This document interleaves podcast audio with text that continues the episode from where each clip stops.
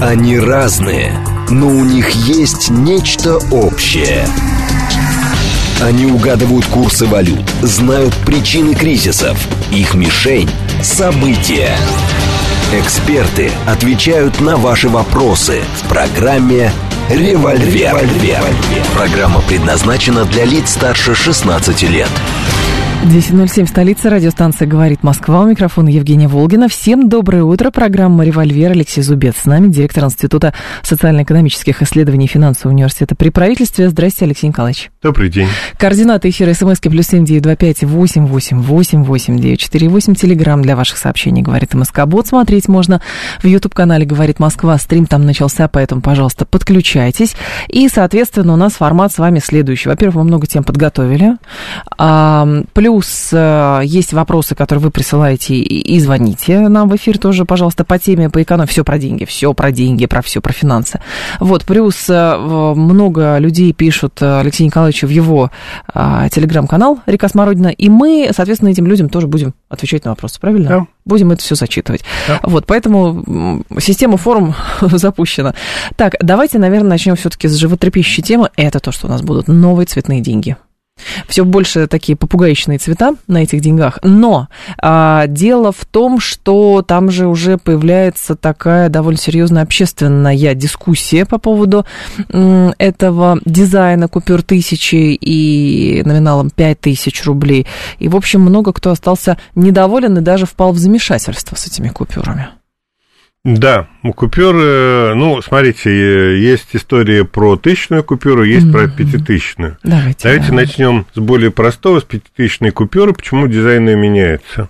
Есть э, эта гипотеза, да, есть основания считать, что это некий э, реверанс в сторону Китая, потому что на предыдущем варианте пятитысячной купюры был изображен, как он, извините, фамилию не помню, Муравьев Амурский, ну, короче, какой-то угу. вот там персонаж, который, э, вот, э, который занимался колонизацией э, развития России на Дальнем Востоке. И как вот я читал, видел... Один из основателей Хабаровского. Да, один из основателей да. Хабаровска. А вот китайцы считают, что это один из тех колонизаторов, которые, ну, для китайцев 19 век – это век национальных унижений. Они считают, что вот в 19 веке их все обижали. Это там опиумные войны, это европейские там поселения на территории Китая, принуждение Китая открывать свой рынок для европейской торговли и так далее и тому подобное. Там прямое вмешательство uh-huh. европейских армий а, в различные внутренние китайские дела. Ну и вот там Япония, там а, в России поучаствовали, среди прочего. Ну и кто не знает, вот эта вот российско-япон... русско-японская война 2004-2005 года, она происходила на территории Китая. Китайцев никто не спрашивал, что они там хотят. Они хотят видеть там русскую и японскую армию на своей территории или нет. Ну вот, вот какая-то такая история, национальная травма. Особенно на фоне нынешнего вот прогресса, развития, которые а, китайцы понимают прекрасно сами и которые они высоко ценят. Ну и вот на этом вот фоне для них это в определенной степени травма. Ну и вот для того, чтобы их не травмировать, ну вот убрали на этого человека с э, пятитысячной купюрой. Ну и слава богу, если есть в Китае какое-то количество а, националистов, для которых это травма, ну зачем вот провоцировать лишние там споры, ну можно нарисовать какую-то другую денежку. Собственно, что и было сделано. А вот, что касается тысячной купюры, то там, ну, с моей точки зрения, откровенный скандал, причем такой масштабный. А, изобразить а, башню в Казани с полумесяцем, а, а рядом церковь а, без креста, а, вот, которая там, к тому же, в два раза ниже, чем эта башня, ну, так оно в реальности и есть, там башня высокая, Сюмбике, кажется, ее называют. Ну, это откровенно. А, я не думаю, что те, кто рисовал эту купюру, хотели унизить там русских православных.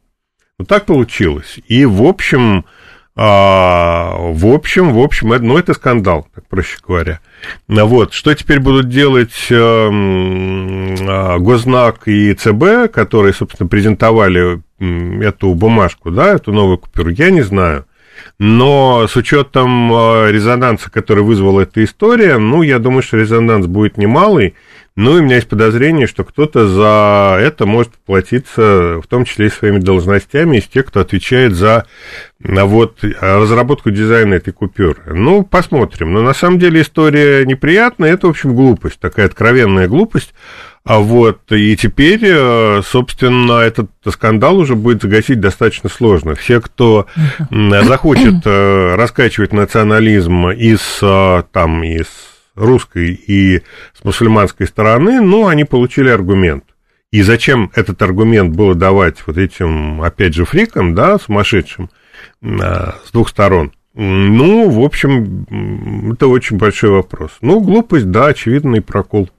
То есть, с одной стороны, вы считаете, что с э, купюров в 5000 рублей поменяли, чтобы не вызывать какой-то негатив со стороны э, представителей Китайской Народной Республики, а с другой стороны, в, в тысячной купюре просто не обратили внимания, что, ну, но надо было как-то по-другому. Ну, То да, есть недооценили. Да, да, да. Ну, с какого... На самом деле в Казани, вот если брать исторический центр Казани, там есть православные храмы. Нельзя да. говорить о том, что там вот мусульмане вытеснили оттуда православие. Ну и башня на территории Кремля И башня, да, да она находится. тоже на территории Кремля. Ну вот э, почему-то был изображен вот храм без креста. А я думаю, что это очевидная ошибка, просто не обратили внимания. А что касается пятитысячной купюры, ну, это гипотеза, да, что вот замена а, купюры новым дизайном связана с а, тем, что в Китае это воспринимают негативно. Но это вот мое предположение. предположение. Я там, собственно, могу его выдвинуть, но вот э, то, что это точно так, понятное дело, об этом а в официальных как бы источниках не сообщалось. Ну, такое вполне возможно. Но, правда, сейчас говорят, что значит, официальная позиция Центрального банка была в следующем, что новые банкноты будут лучше защищены от подделок, а по характеристикам равняются теперь а, банкнотам в 200 рублей, в 2000 рублей. Что они говорят еще? Еще одна цель изменения облика банкнот представить на купюрах все федеральные округа страны в равной степени. Это Алексеев делал заявление за зампред ЦБ в прошлом прошлом, в 2021 году. Ну вот да, поэтому... насколько я понимаю, Алексеев там больше не работает. Но и, наверное, он mm-hmm. не будет отвечать за, этот, за эту историю. Но то, что над картинками на бумажках надо было, в общем, думать и смотреть, что там нарисовано. Ну, потому что я вот помню, как там российские рубли, да, там 100 рублей еще бумажка была, а где был Большой театр изображен. Mm-hmm. Ну, вот потом там а, люди, интересующиеся, рассматривали а... Есть фиговый листок, да, нету да, да. фигового и листка, я тоже помню это. Обнаружили эту историю, что там то ли налепили фиговый листок, то ли его сняли, по-моему, налепили Аполлону на Большом да. театре. Угу. Вот, это было смешно. Ну вот, э, надо понимать, что любую купюру будут рассматривать под микроскопом.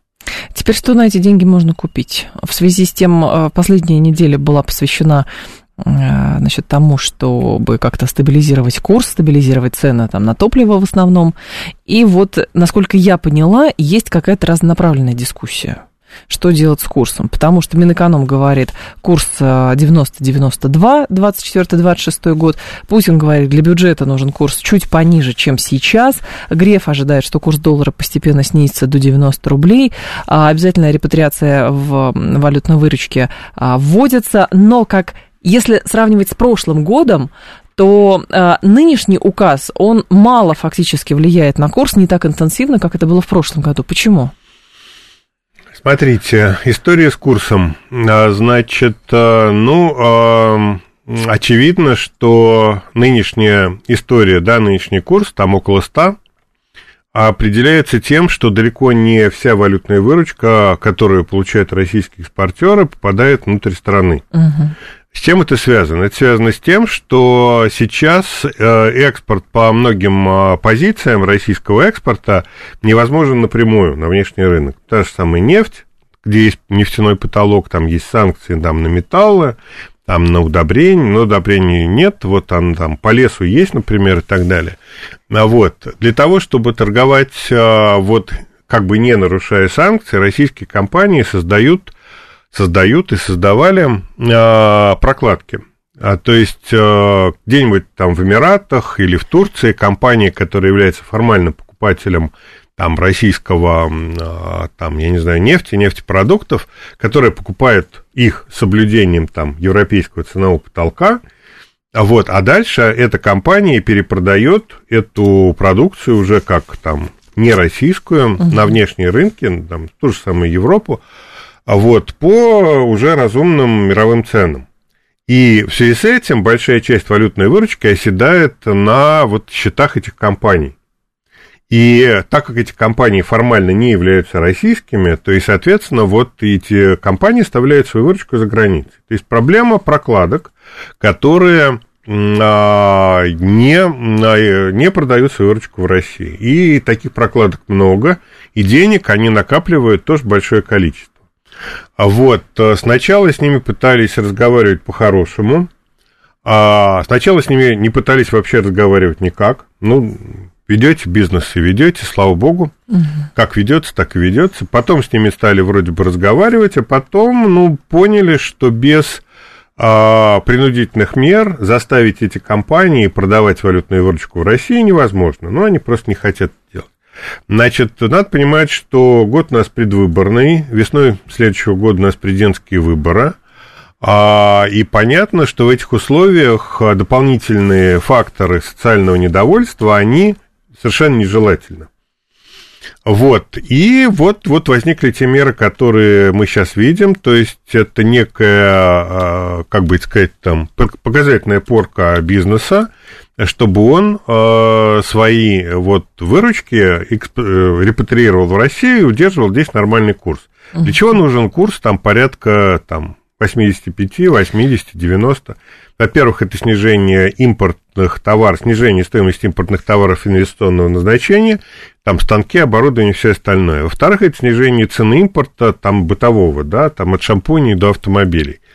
А вот, и то, и другое полезно для сдерживания инфляции, ну и вот для того, чтобы инфляция там не поднималась до выше 10%, ну вот принято такое решение. Да, но, Алексей Николаевич, здесь же другой момент. А, опять же, вспоминая а, такой же опыт прошлого года, введения такого же указа Путина. Нет, ну смотрите, то... тогда не было прокладок, Потому так. что в то время э, санкции начали действовать, ну, в полном объеме в феврале нынешнего года. Угу.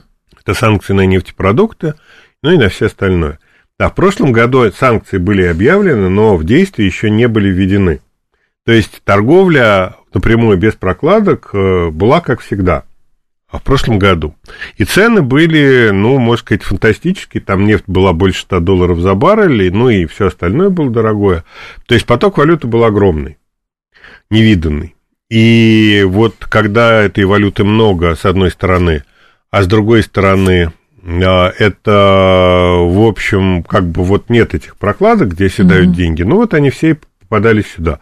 И, в, то есть, много, гораздо больше объем валюты попадал на биржу, на валютную. Сейчас это не так. Ну вот, нечто попытаются э, российские власти сейчас соорудить, при этом задача э, не сделать так, чтобы рубль был слишком крепкий, то есть курс низкий, не опускать курс слишком низко.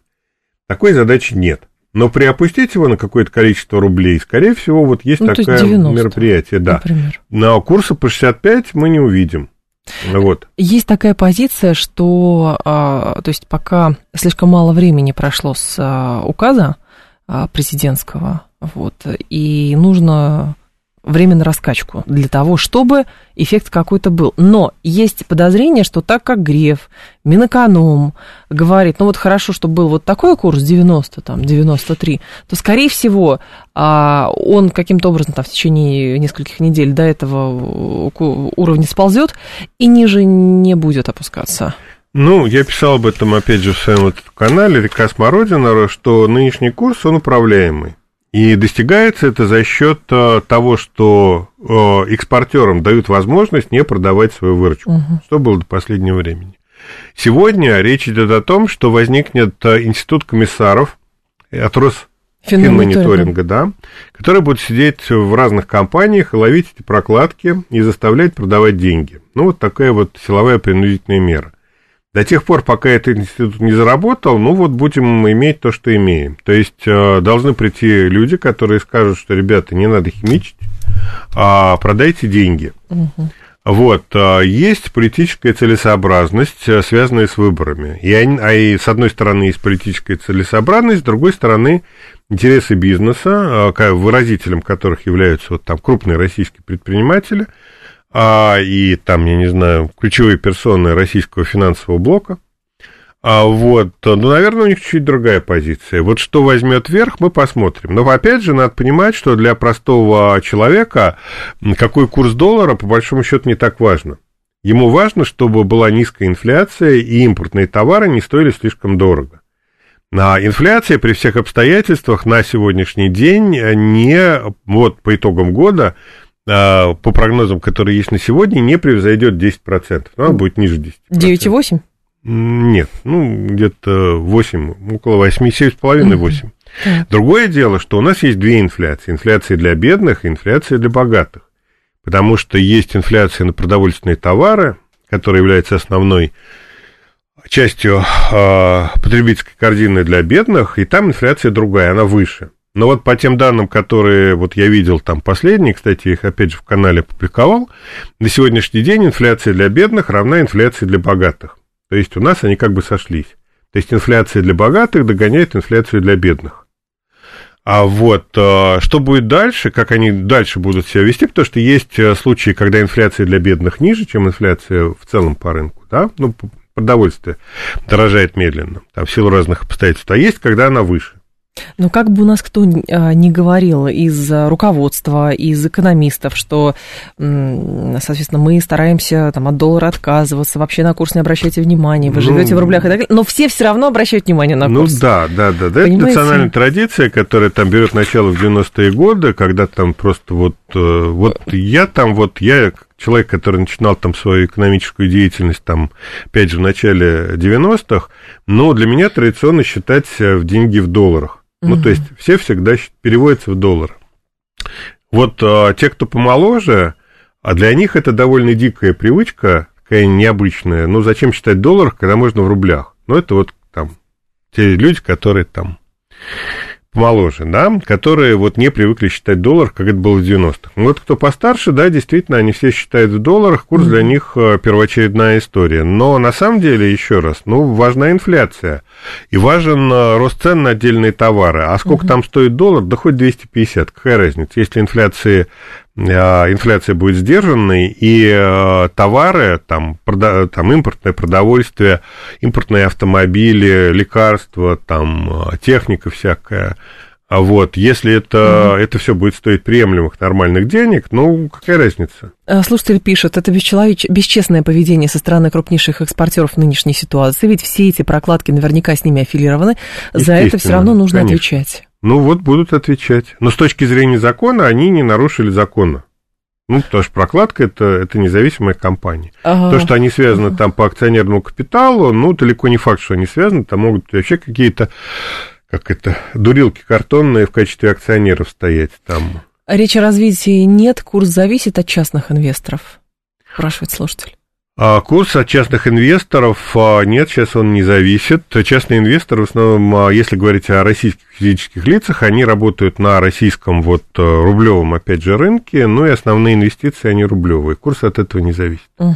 Ну, не зависит мало, скажем так. А по поводу и инвестиций вам э, как раз э, вашу телегу писали. А может быть, про сбережение в инвестициях есть статистика по обывателям? Физлица пребывают в плюсах или минусах по данным э, вкладов? А вклады сейчас а, а, около нуля, реальная доходность вкладов. В принципе, она должна быть выше нуля, потому что у нас а, ставка 13%. И это тоже, кстати, странно. Почему а, при такой ставке у нас такая низкая маржинальность у вкладов? А, доходность вкладов а, низкая, потому что люди и так несут деньги в банке. Зачем банкам повышать а, проценты по депозитам, угу. если а, деньги и так несут? Это во-первых. Во-вторых, как правило, банки ориентируются да, не столько на ставку, сколько на инфляцию. То есть нормальный вклад, он должен как минимум сохранять деньги, ну а если повезет, то и зарабатывать. Так вот, сохранение вкладов – это ориентация на инфляцию. Инфляция у нас, опять же, там, там 7,5% будет по итогам года. Но вот банки ориентируются на эти 7,5% в части установления а, доходности по вкладам. Uh-huh. То есть, если человек видит, что доходность по вкладу ниже, чем инфляция, он возьмет деньги, там, я не знаю, пытается там купить, там, я не знаю, валюту или вложиться в акции, да? А если эта величина сопоставимая или доходность выше, то он этого делать не будет. Ну и зачем а, банкам напрягаться и тратить деньги дополнительные на выплаты вот процентов по депозиту. Вот а, а как логика. тогда заработать? И были ваши коллеги как раз в этой студии говорят, что хорошо бы покупать сейчас товары длительного пользования, в это дело вкладываться, и плюс э, смотреть на рынок акций, но, правда, все становится сложнее. Ну, смотреть на, на рынок акций можно, и есть очевидные совершенно там голубые фишки, называть их не буду, чтобы не было подозрений на рекламу, есть, угу. ну, как, у которых нормальные ситуации, которые будут только улучшаться. Нам крупные банки, посмотрите, например. Вот, если по товару длительного пользования, то я считаю, что это довольно странная позиция, предлагать людям там покупать, там, я не знаю, автомобили или что-то еще. Автомобиль, выезжающий за пределы салона, теряет, вот, пересекая границу салона, теряет там 20-30% своей стоимости. Если вы хотите, чтобы ваше имущество дешевело, во что вы вложили, ну, да, вложиться можно. А, ну, я не знаю, если вкладываться там в длинную, то, наверное, у кого есть деньги, там можно что-то посмотреть на рынке недвижимости. Сейчас достаточно интересные э, инструменты появились в части а, пифов, ориентированных на недвижимости, там, в общем, а, можно найти как бы пифы, дающие хорошую доходность. Но это надо искать, смотреть. Угу. Вот. А, ну, а по товары длительного пользования, ну, я не понимаю, о чем идет речь. Телевизоры, там, я не знаю, там, что еще там, холодильники. дорогие. Ну, здесь имелось в виду, что в дальнейшем это тоже будет э, расти в цене, и эффект от вот этого скачка в ценах э, по доллару мы увидим там через 2-3 э, месяца. Ну, через, да, нет, да. ну, через 2-3 месяца мы никакого скачка не увидим. Вот, значит, ну, а ноутбук через, там, я не знаю, через 4 года он превратится в дрова, его выбросить и покупать новые. Ну, то есть это довольно странное предложение. Недвижимость. Недвижимость, да, я же сказал об этом, но недвижимость это вещь, которая доступна либо для богатых людей, у которых и без этого с инвестициями все нормально, либо вот пифы, да, пифы э, недвижимости, но это, опять же, надо разбираться и смотреть, во что люди вкладывают. Сейчас вот э, неплохие инвестиционные истории на рынке складской недвижимости. То есть там а, рынок складской недвижимости развивается достаточно быстро. Угу. Вот, но для того, чтобы вот понимать там во что вкладываться, ну, там надо немножко понимать вот в самой этой недвижимости. Ну, то есть э, людям, которые хотят в это инвестировать, ну, неплохо бы разобраться. А когда наступит момент, что рынок квартир насытится, или уже сейчас фактически жил площадей хватает для каждой семьи? Это вот вам вопрос присылали. Да, значит, смотрите, количество семей в нашей да. стране, которые, которые недовольны своим жильем, а, если просто недовольны, это примерно 30% а, населения, а если вот серьезно недовольны, это порядка 17%.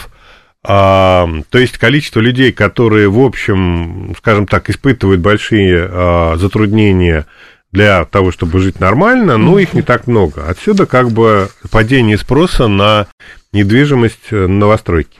Алексей Зубец с нами, директор Института социально-экономических исследований Финансового университета при правительстве России. Сейчас информационный выпуск, и мы продолжим про недвижимость тоже говорить будем. Они разные, но у них есть нечто общее – они угадывают курсы валют, знают причины кризисов. Их мишень – события. Эксперты отвечают на ваши вопросы в программе «Револьвер». «Револьвер». 10.36, столица радиостанции «Говорит Москва». У микрофона Евгения Волгина. Продолжаем. Алексей Зубец с нами, директор Института социально-экономических исследований Финансового университета при правительстве. Алексей Николаевич, вам вопрос от слушателей по поводу недвижимости. Да. Нилс считает, что недвижимость и земля – это всегда беспроигрышный вариант, ну, видимо, вложения денег. Хотя есть такие теории, когда люди говорят, мы вот возьмем три ипотеки, например, будем на этом зарабатывать. А там, говорят, тоже доходность э, низкая. Но здесь есть другой момент. А рынок э, где-то мне попадалась заметка пару дней назад, что сейчас а, пик а, роста а, рынка недвижимости уже пройден, потому что есть люди, которые в массе своей купили это жилье, и, соответственно, а дальше, хоть и цены будут расти, но некому будет это просто покупать. Ну да, смотрите, в нашей стране без ипотеки могут купить недвижимость там 3 или 4% населения, наиболее состоятельные люди. А, и это не Москва, это с учетом провинции, где недвижимость стоит ну, принципиально дешевле, чем в крупных городах. А с ипотекой могут купить там еще порядка 7%. То есть э, в сумме с ипотекой и без ипотеки это примерно 10%, 10-11%. Так вот эти 10-11% уже ипотеку взяли, да. недвижимость купили. То есть проникновение ипотеки сегодня среди российского населения составляет порядка 12% по данным ЦБ. А это значит, что платежеспособный спрос на всякого рода ипотечные программы и недвижимость, он закончился. Это вовсе не значит, что люди не хотят покупать новое жилье. Как я уже говорил, там порядка 17% населения хотели бы каким-то образом улучшить собственные жилищные условия. Но вот влезать в ипотечную кабалу на нынешних условиях, при нынешней цене недвижимости, люди не хотят. Опять же, надо обратить внимание, что в провинции, там даже не в малых городах, а в крупных э, провинциальных центрах, недвижимость кратно дешевле, чем в Москве. Ну, то есть там можно купить э, в э, там, средних городах, там тысяча, да, тысяча долларов за квадратный метр, где-то так, около этого порядка 100 тысяч за квадратный метр. Угу. Вот, в Москве это намного дороже. Возникает вопрос, а вот а, себестоимость э, недвижимости, она тоже в Москве там в 4 раза дороже, чем в каком-нибудь а, среднем российском городе? Нет, совершенно очевидно нет. А вот эти вот а, наценки, они идут в карман застройщиков, это их доход, за счет сверхвысоких цен там на московскую недвижимость, там подмосковную, питерскую и так далее. А вот. И это серьезный источник дохода. Отсюда, собственно, вытекает что? Программы по строительству жилья вот в таких городах, как Москва и Питер, будут финансироваться в том числе и за счет государства и никуда не денутся. То есть при предоставлении дополнительного жилья будет продолжаться за счет вот, стимулирования отрасли, за счет а, государственных денег, которые будут перекачиваться в карманы застройщиков через там, каналы льготной ипотеки. Угу. Вот. А, так что вот здесь вопрос, а, если говорить о насыщении рынка недвижимости, да, он действительно близок к насыщению. Но а, так как программы по стимулированию а, ипотечного рынка и строительства, они никуда не денутся, потому что это очень большие деньги, доход для строительных компаний, и, в общем, этих, у этих компаний серьезный лоббистский ресурс. Поэтому а, вот э, с моей точки зрения все эти истории про вот новостройки, они никуда не денутся, особенно в крупных городах. Ну и вот найдутся люди, которые с помощью ипотечных программ там будут переселяться из, э, там, я не знаю, из провинции в Москву и в Подмосковье, ну и за счет этого вот как бы спрос на недвижимость будет продолжаться. Ну, то есть в значительной степени, проще говоря, если совсем просто, он искусственный, он поддерживается на, для того, чтобы вот строительный рынок не упал. А слушатель спрашивает, а каковы перспективы малоэтажного строительства не только в Подмосковье, но и в других городах? Может ли происходить децентрализация? Децентрализация возможна, если в регионах появятся источники доходов. То есть э, люди э, переезжают там, в крупные города, потому что и они хотят получить работу и высокое качество жизни. Если в провинции, в региональных центрах будет, будет возможность получить нормальную работу, хорошо оплачиваемую, да. люди, понятное дело, в Москву, там никакую Москву не поедут, они останутся у себя. И вот тогда спрос на малоэтажное строительство и индивидуальное строительство он а, никуда не денется, он будет расти. Ну, на самом деле, вот когда мы сводим всю, все строительство недвижимости к многоэтажкам, которые втыкаются там на любой газон в центре Москвы, но это не так. У нас огромное количество индивидуального строительства по стране, и оно растет, на индивидуальных домов строится сейчас гораздо больше, чем там пару лет назад. А, вот. И вот это малое децентрализованное строительство, оно, в общем, сейчас увеличивается, потому что жизнь в провинции за последнее время стала несколько лучше. Доходы в региональных центрах растут. Но надеемся, что эта история продолжится и на будущее. Здесь скорее вы говорите про некую поиск более экологичного места, но не в плане даже воздуха и всего остального, а просто там, не знаю, более спокойного места. То есть, э, если есть возможность э, жить за городом или там в провинции, но при этом получать э, хорошие, хорошие деньги, деньги, да, то люди не поедут в Москву. И тут экология не самый важный фактор. Главное, что у человека, который живет, я не знаю, там где-нибудь в провинциальном центре, у него там есть там дача, там друзья, знакомые. Размеренный образ среда. жизни. Да, размеренный образ жизни, который гораздо более спокойный, чем в Москве. Ну и вот менять это вот на московскую эту скученность и толкотню, ну, люди просто не захотят, если mm-hmm. они смогут, смогут зарабатывать. Поэтому вот малоэтажное строительство в провинции – это, в общем, функция от э, роста доходов населения. Росстат еще э, дал статистику, согласно которой к 2030 году численность населения России сократится на 3,2 миллиона человек. На 1 января 2023 года численность официальная 146 миллионов 447 тысяч. Согласно сентябрьскому докладу, 3, целых, 3 миллиона 230 тысяч – это сокращение к 2030 году. Но это речь идет о естественной численности, то есть без миграции. С учетом миграции, там новых территорий, там ситуация может быть другой. А вот, то есть э, у нас есть естественная убыль населения, то есть э, такое системное превышение смертности над рождаемостью, а численность населения остается на прежнем уровне, ну, просто потому что идет приток мигрантов.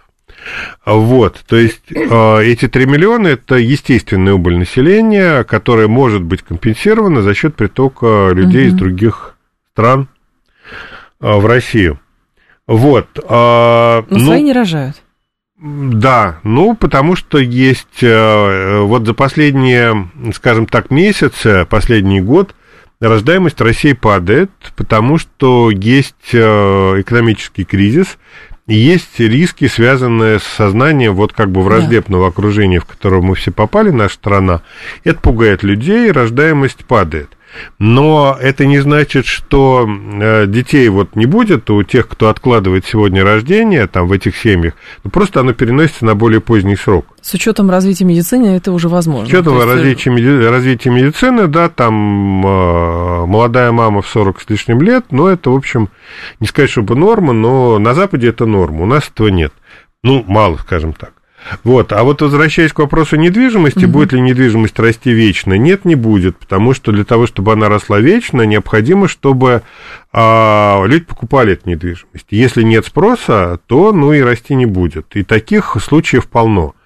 А, кстати, в Западной Европе, в той же самой Германии, ну вот там в, на севере Германии недвижимость не растет, а на юге Германии, в Мюнхене, например, она растет довольно быстро. Ну, просто климат другой, развитие экономики, там вот на юге Германии и так далее. Да, а, кстати, насчет рождаемости, рождаемость Германии одна из самых низких в мире, ниже, чем в России, несмотря на то, что это богатая страна.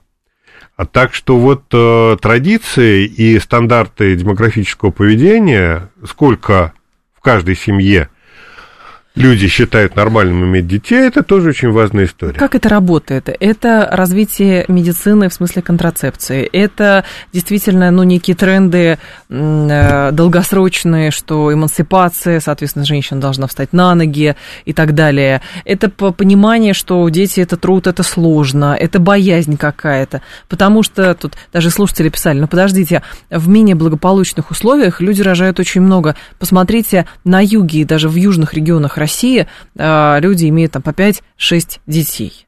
Религиозная составляющая, опять же. Ну, а нет религиозной составляющей. В тех же самых э, исламских регионах и исламских странах есть случаи как высокой рождаемости, так и низкой. Так что говорить о том, что здесь влияние ислама, нет. А, нет этого влияния.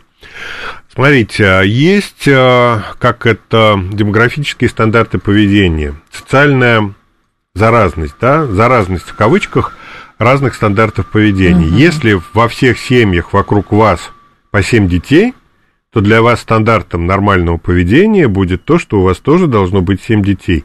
И если у вас нет этих 7 детей, значит, у вас семья ненормальная. Значит, вы будете подвергаться общественному осуждению. Чтобы не подвергаться общественному осуждению, люди обзаводятся там большим потомством. Это во-первых. Во-вторых, дети – это рабочая сила – ну, надо понимать, что во многих регионах, тех же самых регионах э, там юга России, там Северный Кавказ, где там большая доля там сельского хозяйства, угу. ну, дети там с какого-то возраста начинают э, принимать участие там в бизнесе, делах своих родителей. А сейчас это в меньшей степени, а там, я не знаю, там в 19 веке, там в начале 20-го это была просто норма. Да, почему такие были большие семьи. Значит, дальше. А что мешает иметь детей? Во-первых, это вот социальные стандарты. Если все, все семьи вокруг вас имеют по одному ребенку, то нормой будет один ребенок. И даже в богатых странах если у вас кругом во всех семьях по одному ребенку, норма будет один ребенок. Ну, что мы имеем в Германии. Вторая история – это цена вот этого рождения и воспитания ребенка. Да, действительно, это сложно, это трудно, это физич... много физического труда, там бессонные ночи для матери, а вот, там сидение возле больного ребенка, там поение его там всякими лекарствами, ну и так далее, и далее по списку, с одной стороны. С другой стороны, это потеря дохода. Потому что, ну, то есть, если в стране нет нормальных социальных пособий, которые бы позволили семье сохранить э, уровень дохода, нормальный уровень дохода при выбытии одного члена семьи из работы, ну, женщина, у которой там двое детей, там, или трое детей, она уже работать не может. Или один младенец. Там до полутора, там, до двух лет женщина работать не может. А, ну, практически всегда. И может, на самом деле, но это уже сопряжено с какими-то дополнительными а осложнениями, ну, это проблема для ребенка. Потом это аукнется и здоровьем ребенка, и психикой ребенка, если там мать до полутора лет не сидела с ним рядом. Угу. Вот. А если семья теряет доход, соответственно, а, семья может отказаться от рождения там второго, третьего ребенка, потому что они понимают, что они попадают в бедность. То есть должны быть социальные пособия, которые компенсируют доход выбывающего родителя с рабочего рынка, вот как бы. А вот, и тут э, еще одна история важная в этой связи, это, это стандарты содержания детей, стандарты качества жизни. Если в стране принято ребенка холить или лелеять, то это стоит дороже. Если в стране принято ребенка в три года выпускать на улицу, а дальше а, как это, будь что будет, Пусть растет как сорная пусть, трава. Да, да, пусть растет, вот там, а, вот, пусть его там братья и сестры воспитывают и так далее. Если угу. такой стандарт качества жизни ребенка, то это другая история. Стоит это в деньгах намного меньше. Так как современные европейские страны, не только европейские, предполагают достаточно трепетное отношение к ребенку, вот так бросить его на улицу невозможно. Ну и, соответственно, высокая стоимость а, воспитания ребенка. И здесь важный фактор, это помимо социальных пособий, это наличие, например, дешевого домашнего персонала. Вот чем отличается Германия от Франции? А в, во Франции коэффициент рождаемости суммарный около двух, ну там чуть меньше двух, то есть два ребенка, два ребенка на женщину. В Германии полтора, даже меньше, чем полтора.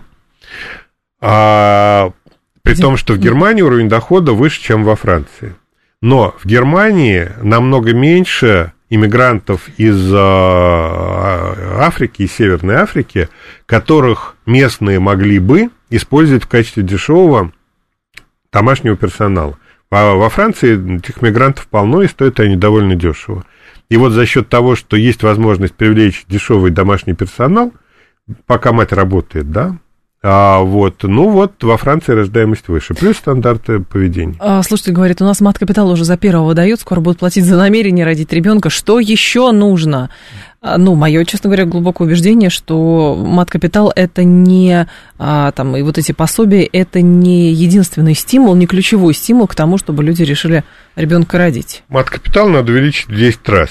Вот тогда э, женщина, получая мат-капитал, будет уверена, что на ближайшие там 10 лет 15 лет, пока ребенок растет, у нее не будет материальных проблем. Если она понимает, что а, тех там 500 с чем-то тысяч, которые у нас мат-капитал составляет, и хватит на 2 года, а ребенка надо выращивать до 15 лет, да, или там до 17, а вот между двумя и 15 годами, за, на какие доходы будет жить семья, совершенно непонятно, она, понятное дело, ну, подумает два раза, прежде чем там завести очередного там второго, третьего ребенка.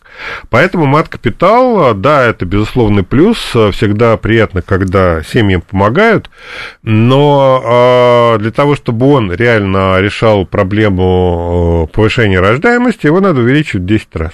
За первого, за второго или неважно? Неважно, на любого, на, на первого, любого. на второго. Ну, смотрите, мы исходим из того, что э, на ребенку, на ребенка в семье нужно не меньше, чем 20-30 тысяч в месяц на каждого, да, вот семья там из трех э, трех детей и двое родителей, ну вот должны получать там порядка 100 тысяч пособий на ребенка, плюс мать, которая уже не может при трех детях ходить на работу, должна получать среднюю зарплату по стране. Ну, то есть сумма вот пособий, которые должна получать такая вот семья с тремя детьми, ну, это 170 тысяч в месяц. Плюс к этому нужны дополнительные врачи и учителя, которых угу. сейчас не хватает, а если мы там, обеспечим повышение рождаемости, а, будет больше, гораздо вот потребности в этих людях персонале, да. А еще там вот, ну, то есть э, вот расход на, там, на трех детей ежемесячно должен составлять там 1200-250. Если государство на каждых трех, там, каждую семью, а месячный вот дополнительный бюджет. Потом умножаем там это все на 10 миллионов таких семейных, и получаем там сумму там на много триллионов. То есть вы говорите уже о физических деньгах, ведь мат-капитал задумывался не как э, к наличие физических денег, а как, э, соответственно, покупка, ну, покупка недвижимости. недвижимости, там, ну, что там, кружки еще, пенсии матери. Да, он задумался именно так, но, в принципе, сейчас возникает вопрос о том, что хорошо бы еще этот мат-капитал выдавать, особенно в бедных семьях, Деньгами. Там есть такая возможность, если семья малообеспеченная, то выдавать его деньгами. Ну, так вот его надо просто выдавать деньгами, и за счет этого мат-капитала содержать э, вот многодетные семьи. 7373948, давайте пару звонков примем. Наденьте, пожалуйста, наушники. Здрасте, слушаем вас, пожалуйста, по, те, по темам про экономику. Алло. Доб... Добрый день, Юрий Доброе утро. Да. Вот только вчера с женой смотрели, на что можно потратить будущий мат-капитал. Если мы супер бедная семья, меньше 15 тысяч на э, человека, тогда только можно. А если нет, то все, на одну копейку больше и толк от этого мат-капитала. Спасибо. Ну, то есть не нашел человек. Ну, на что слава тратить. богу, что вы не относитесь к семьям с доходом меньше 15 тысяч на человека. Я вас поздравляю. А неплохо, да? потратить вы можете на недвижимость, купить там 2,5 квадратных метра в Москве. Вам это сильно поможет. Ну, я шучу, естественно при решении ваших материальных проблем. А 148 говорит, безудержная ипотечная закредитованность не приведет ли к кризису лет через 20-30, как это в Америке? А, пока не приводит. Чтобы через 20 лет посмотрим. Пока а, народ исправно платит по ипотеке. А, есть вопрос, э, который касается... Сейчас, секунду.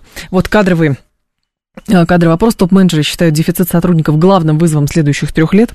Ситуация с кадрами, а не геополитика и трансформация бизнеса оказались в 2023 году. Главным вызовом для топ-менеджмента российских компаний это исследование консалтинговой компании Росэксперт. Руководитель ожидает, что проблема нехватки сотрудников сохранится, по крайней мере, до 2026 года. При этом, по их прогнозам, э, к этому времени нынешний антикризисный профиль SEO э, изменится. Вместо выработки тактики действий от них будут ждать стратегического мышления направлении инновационного визионерства. Вот, вот, как. Да, вот на инновационное визионерство это очень полезная вещь. По-русски особенно, если бы еще написали, было бы... Как этого добиться, вопрос, да.